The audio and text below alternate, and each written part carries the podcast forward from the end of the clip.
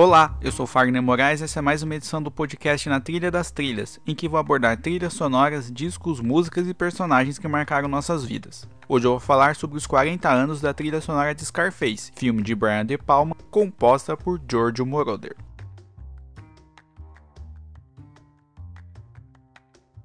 O italiano Giorgio Moroder foi um desses magos da história da música, que ajudou não só a disseminar o movimento, no caso dele a disco music, mas ajudou artistas que entraram para a história. Músico desde os 15 anos, mudou-se para Berlim uma década depois para trabalhar como engenheiro de som e acabou compondo a faixa Ich Sprengli alle Ketten, um sucesso.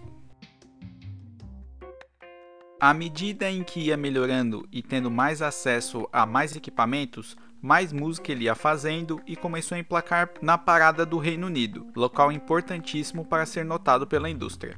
E foi na parceria com Donna Summer nos hits I Feel Love e On The Radio que ele fez nome e fama como um dos melhores e mais requisitados produtores da época. O final dos anos 1970 deu a ele a primeira e única indicação da carreira ao Oscar em melhor trilha sonora original pelo filme O Expresso da Meia-Noite, quando levou a estatueta para casa. Se existia alguém com potencial para fazer qualquer artista um sucesso, esse alguém era Moroder. E se existia alguém para trabalhar na trilha de um filme, esse alguém era ele.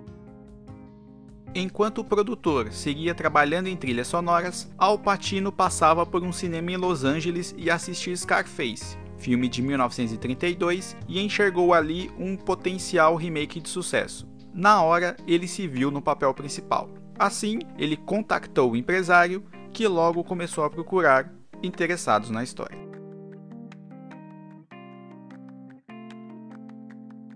Entre idas e vindas e várias indefinições, Oliver Stone aceitou escrever a história com uma condição: não seria sobre mais um traficante de ascendência italiana. Em outra sala de reunião, o diretor escalado para tocar o projeto, Sidney Lumet, estava com uma ideia: a de falar sobre um homem cubano que sai das camadas mais baixas e vira o rei do tráfico em Miami, inspirado pelo noticiário cheio de histórias de mortes de traficantes e de figurões na Flórida. Foi uma época difícil para Stone, que escreveu a história quando lutava contra o vício em cocaína e acabou deixando os Estados Unidos para trabalhar no roteiro em Paris, para ficar completamente longe das drogas. E por diferenças criativas, Lumet deixou o projeto e Brian De Palma foi contratado para ser o diretor. Com a mão no projeto, foi ele quem acabou convidando Moroder para escrever a trilha sonora original. Na época, ele estava finalizando os trabalhos do filme Na Marca da Pantera, de 1982, e já tinha outros dois projetos engatados: o tema principal de Superman 3 e a trilha sonora de Flashdance, que venceria Scarface na categoria Melhor Trilha Sonora Original no Globo de Ouro de 1984. Enquanto estava no estúdio trabalhando em todos esses temas, ele mal sabia que a Universal estava travando uma queda de braço com De Palma com relação às músicas.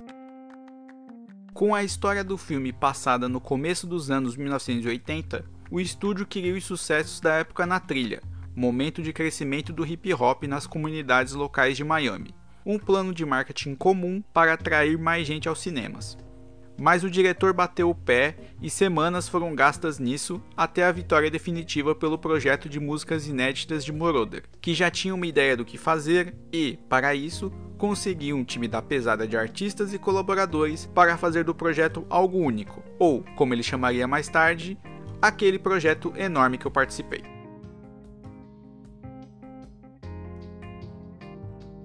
Para começar a lista de colaboradores, a vocalista Debbie Harry escreveu a letra de Rush Rush, uma canção sobre cocaína perfeita para as intenções do filme. Ela tinha assistido o Gigolo Americano, de 1980, com trilha de Moroder, e acabou se inspirando para a composição. Seria o primeiro single da carreira solo após o rompimento do Blonde, que só voltaria em 1997.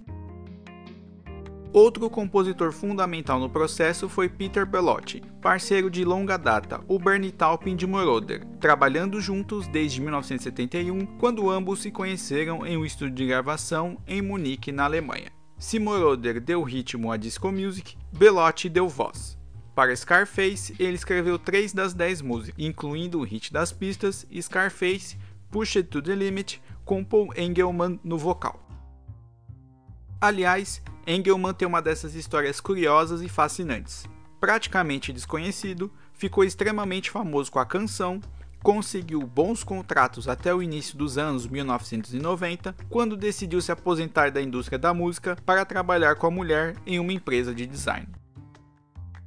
Outro colaborador importante foi o multi-instrumentista Arthur Borrow, então baixista da banda de Frank Zappa e colaborador de Robbie Krieger, ex-integrante do The Doors, banda com quem chegou a trabalhar em um álbum no período pós-Jim Morrison. Com três canções no lado B do LP da trilha sonora, ele iniciaria uma parceria de uma década com Moroder e passaria a trabalhar com mais afinco em trilhas sonoras. O time de vocalistas mulheres conta com a atriz e cantora Maria Conchita, a então novata e artista revelação de 1981 Amy Holland, e as também atrizes Elizabeth Daly, Beth Anderson e Ellen St. John, que também estava trabalhando em Flashdance. O trabalho ainda conta com duas canções instrumentais, ambas assinadas por Moroder. Lançado em 9 de dezembro de 1983, Scarface foi um estouro de público e é, até hoje, um dos melhores filmes da carreira de De Palma, um dos melhores roteiros de Stone e uma das melhores trilhas de Moroder e considerado um dos melhores filmes sobre a máfia de todos os tempos. Se o longa sobreviveu ao tempo e à referência, não dá para falar o mesmo sobre os temas, frutos de sua própria época.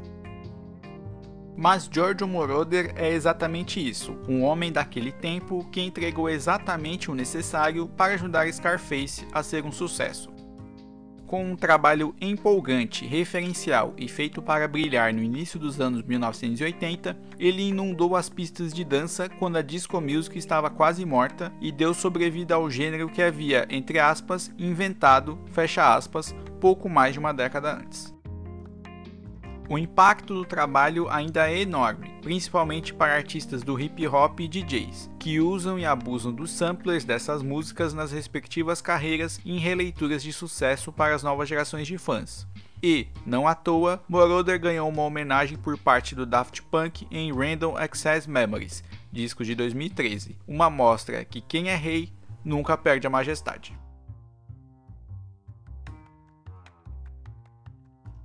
Esse foi o Na Trilha das Trilhas, podcast sobre trilhas sonoras, álbuns, personagens e músicas históricas do cinema, da TV brasileira e mundial.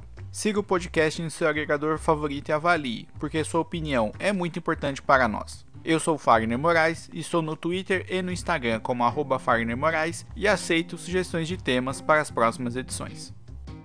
E assine minha newsletter, a Notícias da Semana, lá no Substack. E estamos também no YouTube Basta procurar por Na Trilha das Trilhas que todos os episódios do podcast estão disponíveis por lá também. E se você gostou do meu trabalho, minha chave Pix está na descrição da edição e você pode doar qualquer valor. Até a próxima!